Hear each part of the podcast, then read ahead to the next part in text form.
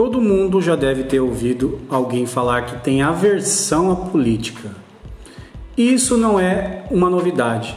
Muita gente tem dificuldade de entender a política e diz que a política só tem ladrão, só tem corrupto.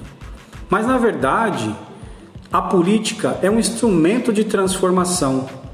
Quando há um problema na sociedade, a sociedade corre atrás do político e é ele que resolve. Isso é a democracia. Neste podcast, nós vamos falar, vamos discutir e vamos elevar o debate público para que a gente possa ter melhores decisões políticas. Meu nome é Júlio Pinto e você está no Pitando com Júlio Pinto.